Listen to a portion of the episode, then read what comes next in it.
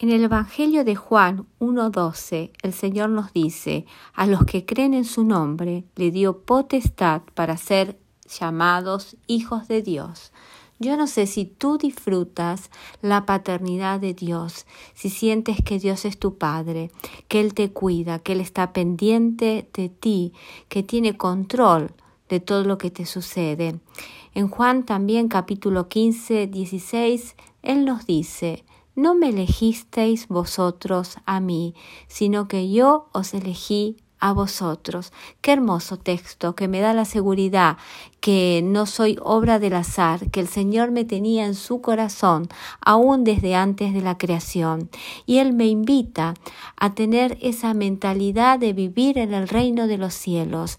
Eh, cuando le decimos, venga a tu reino, que venga tu reino, nosotros estamos viviendo en el reino de Dios, somos peregrinos de este reino y el Señor quiere que tengamos esa dependencia absoluta de Él en todos los aspectos de nuestra vida, que Él nos guíe, que Él nos muestre el camino.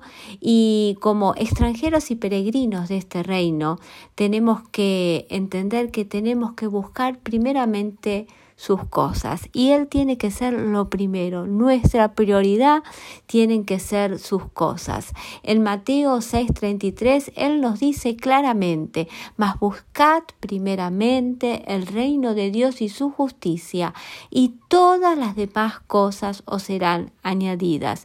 Si yo busco primero sus cosas, eh, voy a descubrir la añadidura de Dios, que es muy grande, que es sorprendente, que escapa a mis conocimientos y, me va a, a, dar aún más de lo que necesite, porque Dios es un Dios de abundancia.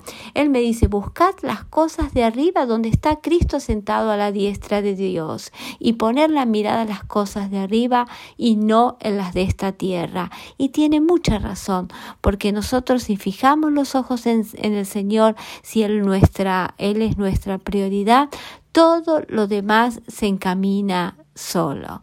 Dios jamás te va a defraudar.